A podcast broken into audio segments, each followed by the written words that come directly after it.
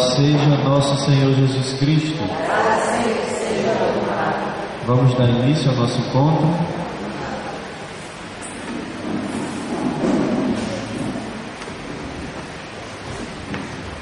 Em nome do Pai, do Filho, do Espírito Santo. Vinde, Espírito Santo, enchei os corações dos vossos fiéis e acendei neles o fogo do vosso amor. Enviai, Senhor, vosso Espírito, e tudo será criado, e renovareis a face da terra.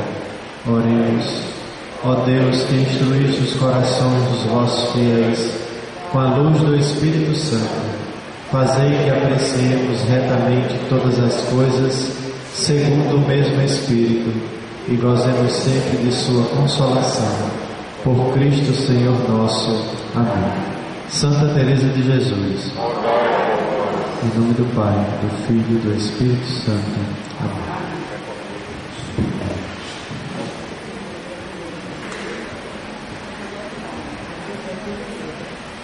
Então vamos prosseguir na nossa reflexão e como de costume é sempre bom a gente fazer uma recapitulação do que a gente viu até aqui, dos pontos principais.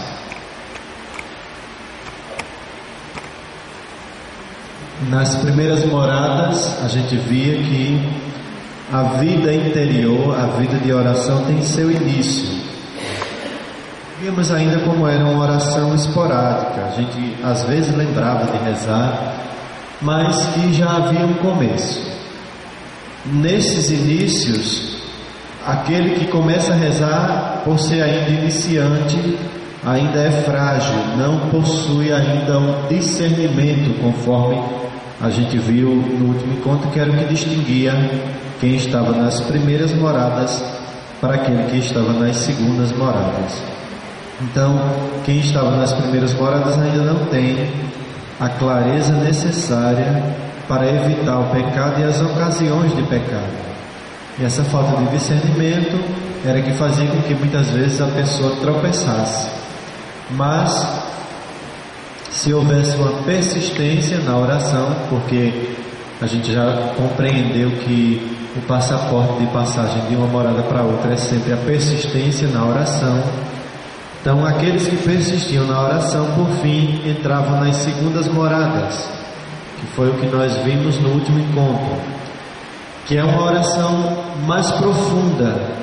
Quem está nas segundas moradas tem um tipo de oração pelo menos mental.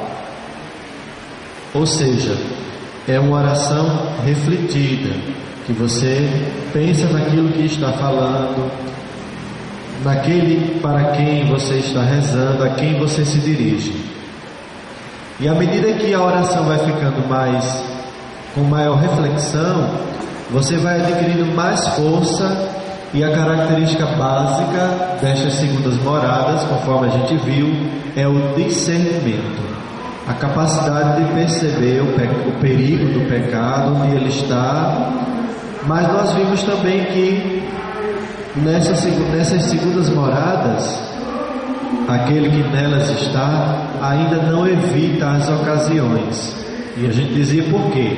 Porque passando pelas provações das primeiras moradas e adquirindo esse discernimento, a alma começa a se sentir forte. E justamente porque é forte, acha que não precisa evitar as ocasiões, que vai resistir a elas. E aí residia o grande perigo das segundas moradas, a alma que se acha forte porque tem o discernimento, porque resistiu às tentações das primeiras moradas, então ela, ela não evita as ocasiões de pecado. E pode acontecer que ela caia no pecado exatamente porque não evita essas ocasiões. Então, primeiras moradas, início da vida de oração, segundas moradas, desenvolvimento do discernimento da vida espiritual. E agora nós vamos entrar nas terceiras moradas.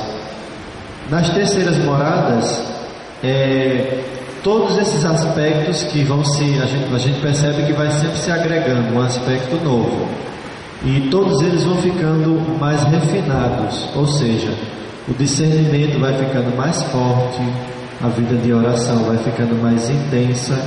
Então nós vamos perceber nessa morada que se desenvolve ali um temor de ofender a Deus, uma humildade e um equilíbrio do tempo.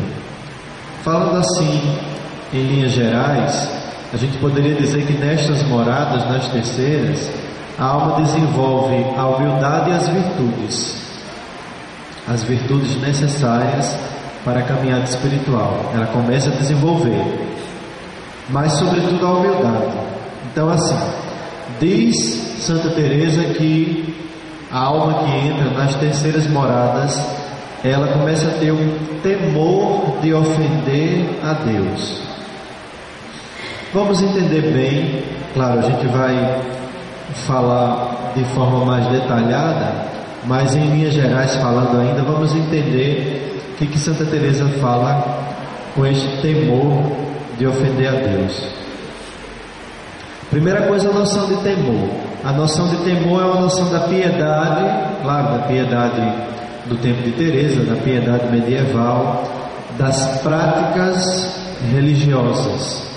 Então, as práticas religiosas e o cultivo das virtudes vão fazer com que a alma evite as ocasiões.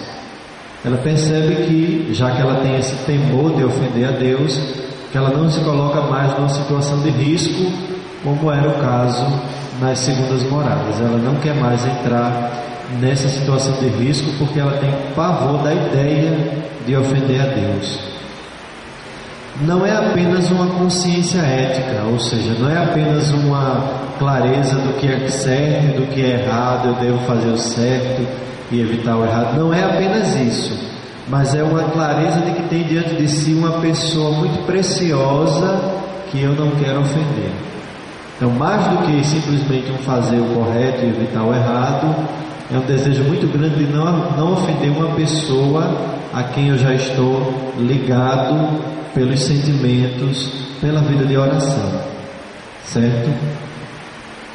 Então, assim, é uma vida de piedade, uma vida de zelo pelas coisas de Deus, uma vida devota. Então, é, nessas terceiras moradas, a alma se vê nessa situação. Isso quer dizer que a relação com Deus já está ficando mais íntima. Eu dizia para vocês que ao final das terceiras moradas a gente atinge diríamos assim, o auge do nosso esforço é, ascético para entrar nesta vida de oração.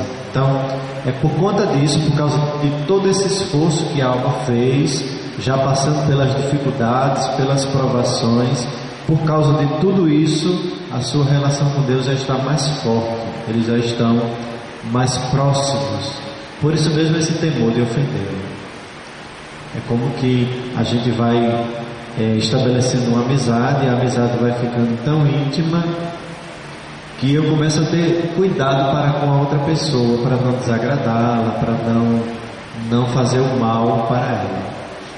É mais ou menos o que, o que se desenvolve aqui nesse temor de ofender a Deus, a partir de uma relação. Lembrem-se que quando Teresa fez a opção de entrar pelo Carmelo e entrar para o Carmelo, ela dizia que não entrou no Carmelo por amor a Deus, mas entrou porque temia ir para o inferno. Então, aqui é diferente. Então, se ela buscava fazer a vontade de Deus lá no passado, para não ser punida, ela dizia para não ir para o inferno, aqui ela busca fazer a vontade de Deus por causa dessa relação que ela tem com Ele, que começa a se tornar mais profunda. Então, por isso esse temor de ofender a Deus. Eu disse também que nessas terceiras moradas a alma começa a desenvolver de forma mais plena a humildade. E, e aqui significa simplesmente que ela se reconhece nos seus limites para evitar as ocasiões. Ela não se acha mais tão forte como nas segundas moradas, porque resistia às tentações e não evitava as ocasiões. Então, ela aqui já não se acha mais tão forte. Ela tem consciência de que necessita da graça de Deus para prosseguir. Eu não sei se vocês lembram também que nas segundas moradas havia um conflito entre as potências da alma, a razão, o intelecto, a memória, tudo isso entrava em conflito porque se desenvolvia o discernimento. Aqui essas coisas começam a ficar integradas, todas em função do serviço de Deus. E o que faz com que essas faculdades, eu falei potências, mas as faculdades, o que faz com que essas faculdades comecem a se integrar é exatamente o exercício da humildade. A humildade vai fazendo com que essas faculdades comecem a agir em prol do reino de Deus. Então, elas buscam evitar as ocasiões para crescer na vida espiritual. Nós vamos ver mais detalhadamente, mas é o segundo ponto característico das terceiras moradas: um grande temor de ofender a Deus, o desenvolvimento de uma humildade que faz com que as faculdades da alma comecem a se integrar. Por fim, Teresa diz também que nas terceiras moradas a alma encontra um equilíbrio no tempo. O que, que quer dizer isso? Um equilíbrio entre o que ela, os momentos de recolhimento em que ela vai estar rezando e os momentos em que ela vai estar praticando a caridade fraterna. Até as segundas moradas essas coisas poderiam ainda estar um pouco em desarmonia, ou seja, a alma poderia ficar muito tempo em recolhimento ou muito tempo na ação. Aqui diz que ela consegue fazer um bom equilíbrio do tempo. Começa a integrar essas duas coisas para não privilegiar demais uma e esquecer a outra. É fruto de todo esse processo de humildade, de cultivo das virtudes que nasce nas terceiras moradas. Então a palavra-chave para as terceiras moradas é humildade. E a gente leia e entenda a humildade aí como cultivo das virtudes. Na doutrina de Teresa, o cultivo das virtudes é algo muito importante. O caminho espiritual, ele deve ser traçado pelo cultivo das virtudes. O cultivo das virtudes vai fazer com que surjam e se desenvolvam em nós outras virtudes. E isso vai nos ajudando a caminhar. Então, é, o cultivo das virtudes faz com que seja perceptível que a alma se adiantou, que a alma caminhou, dá essa visibilidade, embora ela mesma não busque dar essa visibilidade ao seu processo, porque, como eu falei, ela está no processo de desenvolvimento de humildade. Mas as virtudes pelas quais, as virtudes que ela vai desenvolvendo, vai dando essa visibilidade do seu crescimento, do seu progresso espiritual. E é por isso mesmo que, ao rezar e a praticar a caridade, essas virtudes começam a aparecer. Certo? Então, para dizer que na nossa vida as virtudes, que são uma característica básica desta, destas terceiras moradas, elas não são coisas que a gente já traz prontas quando a gente nasce. É claro que a nossa personalidade vai nos, nos levar a desenvolver umas mais, outras menos, mas todas as virtudes elas precisam ser trabalhadas, a mansidão, a bondade, a generosidade, todas aquelas virtudes que a gente já conhece bem, todas elas precisam ser trabalhadas para que se desenvolvam ainda mais, para que se desenvolvam plenamente. Entendido? Esse seria, em linhas gerais, a, a questão principal das terceiras moradas. É comparando com as segundas, aqui, diferentemente das segundas, o, a alma que tem a capacidade de fazer discernimento, ela evita as ocasiões. Nas segundas moradas ela não evitava, porque ainda não se desenvolvia plenamente essa virtude da humildade, de reconhecer que precisa de Deus e por isso evita as ocasiões para o pecado.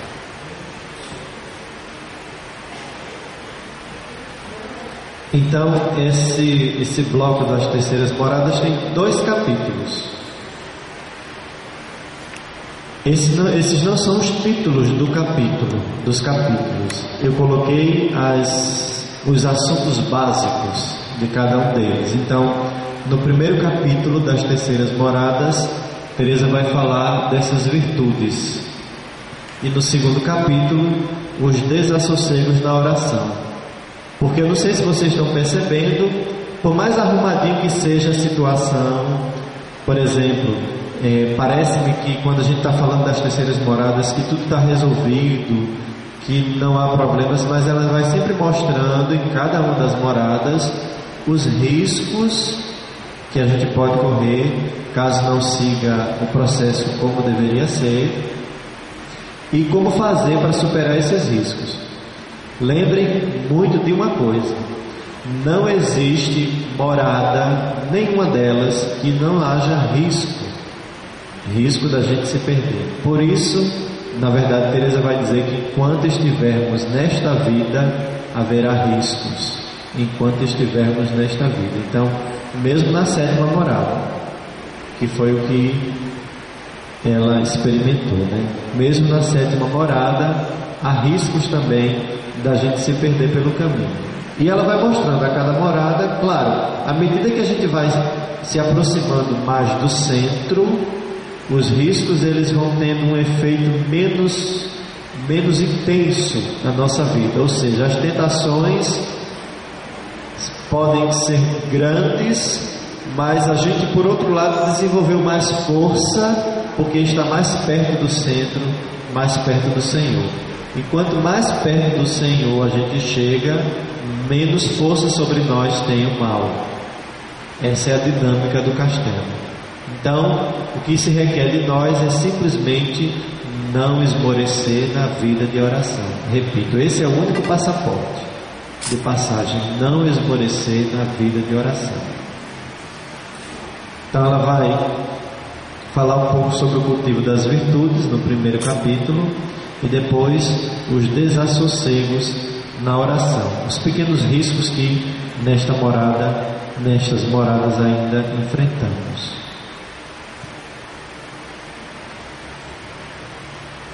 Então vejam só, quando Teresa fala do, das virtudes, ela apresenta isso como um círculo, ou seja, é, a prática das virtudes gera virtudes. Essas virtudes geram em nós a prática da virtude, e a prática da virtude gera outras virtudes. É um círculo que não tem fim. Mais ou menos como eu estou aqui com o livro do Frei Gabriel de Santa Maria, que é um carmelita descalço, ele escreveu Santa Teresa de Jesus, mestra de vida espiritual, e ele fala um pouquinho sobre a importância das virtudes no pensamento teresiano.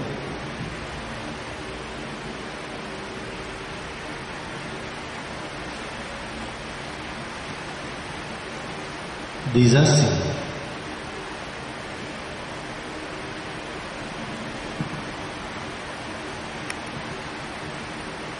Recordemos como Santa Teresa põe como base da via contemplativa o exercício de três virtudes. E aqui ele está citando a própria Teresa. Eu não me quero deter senão em três pontos. O primeiro é o amor que devemos ter umas para com as outras. O segundo é o desprendimento de toda criatura. O terceiro é a verdadeira humildade, virtude que, embora nomeada em último lugar, é entretanto a principal e abraça todas. Vejam só, Teresa dá uma importância crucial ao cultivo da humildade. Neste pequeno trecho, ela está dizendo para nós que aquele que cultiva a humildade também será capaz de praticar o amor e o desprendimento. Vocês entendem o que, que Teresa quer dizer aqui por desprendimento, né? Viver com as coisas e com as pessoas sem estar apegado a elas. Esse é o desprendimento. Então, a prática das virtudes, mas sobretudo dessas três, vai construindo, vai cimentando um processo de transformação interior essencial para o crescimento. Aí o Frei Gabriel diz assim: Façamos uma ideia concreta destas virtudes, tais como a santa nulas propõe, e veremos qual é a elevação da vida moral requerida das almas que aspiram à contemplação. Em outras palavras, é o que eu dizia para vocês. Quando Teresa vai falar do amor, do desprendimento e da humildade, ela não está preocupada em nos dar definições do ponto de vista conceitual. Tenho insistido muito nisso, porque Teresa é uma mulher da vida prática. Então, quando ela vai falar dessas virtudes, ela vai mostrar exemplos de como viver essas virtudes, exemplos práticos. E o Frei Gabriel diz aqui que é importante a gente entender bem isso, porque para ela isso é essencial para a vida contemplativa.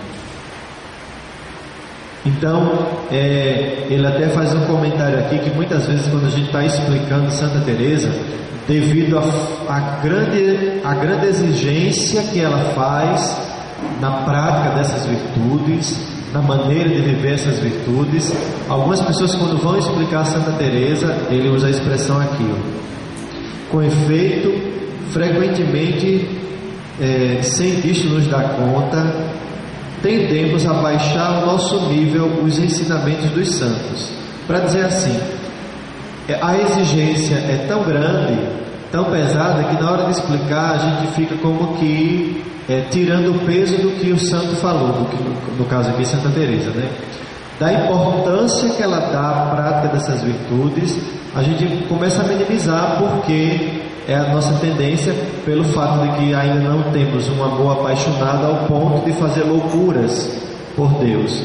Mas o que ele está querendo dizer aqui é que na sede teresiana a prática das virtudes é algo é algo que, que tem importância absoluta e árdua, ou seja, ela vai até os extremos da prática dessas virtudes para mostrar que é necessário também na nossa vida cultivarmos estes extremos para crescermos na vida contemplativa.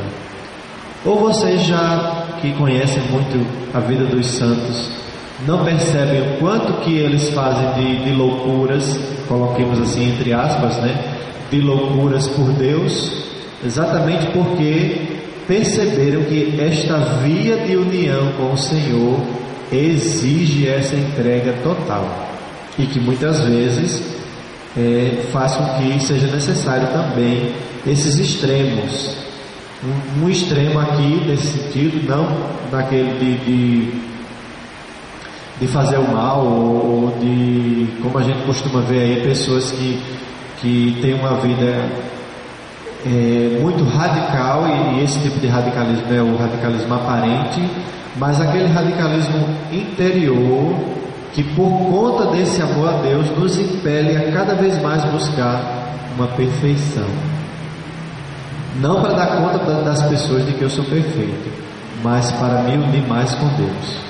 Então, Frei Gabriel vai dizer que o cultivo das virtudes em Santa Teresa tem esse intuito. Ó, a santa não se contentou em levar as almas a uma perfeição qualquer quis para suas filhas a perfeição total e exige correlativamente de suas postulantes que elas tendam a toda perfeição, como se pode ler nas suas constituições. Então, a caridade fraterna, que diz respeito à convivência, ao cultivo do amor entre as irmãs, que Teresa escreve para elas, né?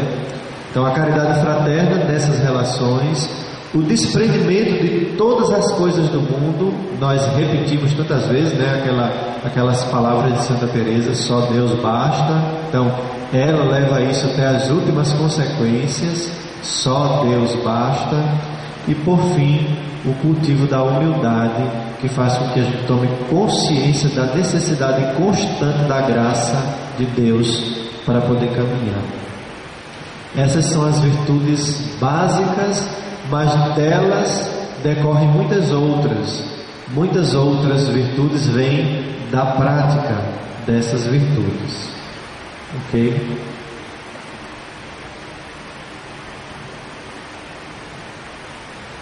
Então, no, no primeiro capítulo,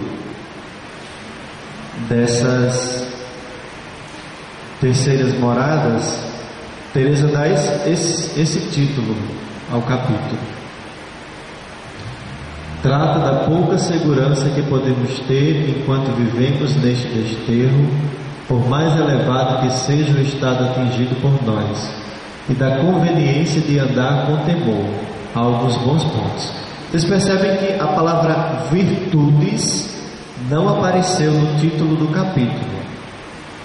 Mas se formos olhar o que Teresa diz aí e pensarmos também no que já foi dito, a gente percebe que está entrelinhado no título essa ideia da necessidade do cultivo dessas virtudes. Primeiro aquilo que eu dizia para vocês, não existe segurança nesse desterro, ou seja, nesta vida não existe segurança plena enquanto vivermos. Então é necessário constantemente a prática desse discernimento que ela já herdou nas segundas moradas. Já que não existe segurança, eu não posso ser leviano para com o meu discernimento. Eu devo praticá-lo, eu devo incentivá-lo e devo dar ouvidos a esse discernimento que eu já desenvolvi e, e já fiz entender de onde vem esse, esse esse discernimento, né? aquelas faculdades, a razão, o entendimento, a memória, todos, todas essas faculdades ficam bem aguçadas. Então, elas vêm em nosso auxílio para que a gente possa perceber as ocasiões de pecado. Então, é sempre necessário desenvolver. Depois, a vitória nas tentações. Então, cada, a cada tentação que nos aparece e que nós vencemos, a gente, ao invés de, de começar a criar uma consciência de que somos fortes, a gente deve exercer sempre essa ideia de que precisamos da graça para essas pequenas vitórias, para todas elas, das coisas grandes e das coisas pequenas. Para todas elas, a gente necessita da graça. Mas aí é quando entra de cheio a questão das virtudes, porque Teresa diz assim: para avançar, não basta apenas não praticar o mal. Não basta. Eu posso passar a minha vida inteira sem praticar o mal, mas ao mesmo tempo evitando praticar o bem nas ocasiões em que o bem é exigido. Então agora veja só, não se trata apenas de não pecar, mas dá um passo adiante na prática do bem. Por isso é um capítulo que tem por trás, subjaz uma importância da prática dessas virtudes. Eu não vou esperar que as pessoas pratiquem para comigo a caridade fraterna, mas eu vou tomar a iniciativa de fazer e praticar com elas esta caridade fraterna antes mesmo de receber delas. Antes mesmo de que as pessoas sejam bondosas, afáveis, amáveis comigo, eu devo ser para com elas. Esta é uma característica básica de quem está nessas moradas, porque vai desenvolvendo essas virtudes.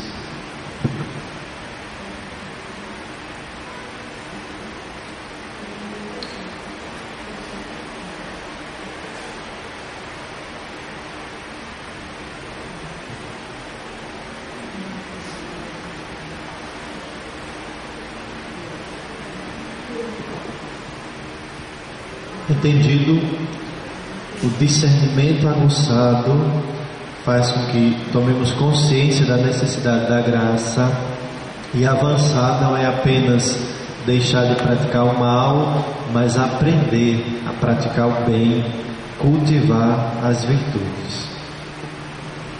A Teresa diz que nós devemos andar com temor. E eu já dizia para vocês que andar com temor é fidelidade e piedade.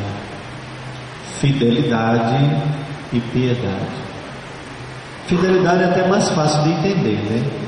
Nas imagens, mesmo nas imagens bíblicas, a gente compreende que fidelidade é manter-se ali, ao lado do Senhor em várias situações, em várias ocasiões. E a piedade aqui é exatamente o cultivo desse, dessa vida devota, dessa vida, é, dessa busca das coisas sagradas, dessa vida em torno das coisas de Deus. Este é o sentido de piedade. A gente até a gente até costuma dizer isso das pessoas quando elas têm uma prática religiosa muito intensa, a gente diz assim: veja só como fulano é piedoso. É este sentido de uma pessoa que busca. Então vejam só, aqui a gente está deslocando um pouco. Se nas, nas segundas moradas a alma ficava como que tentando colocar um escudo para se proteger e ficava meio que acuada num canto de parede, recebendo as bordoadas e resistindo a elas, pedindo a Deus para resistir a elas. Aqui agora a alma não só se defende disso, mas ela avança porque está praticando o bem. Está chegando, a gente poderia dizer assim de certa forma que ao final das terceiras moradas, a alma, a alma chega a um estado de perfeição que é o, ao estado de perfeição que é possível nós atingirmos. Não é aquela perfeição ainda mística, mas é a perfeição da ascese, né? do esforço individual, do esforço da pessoa.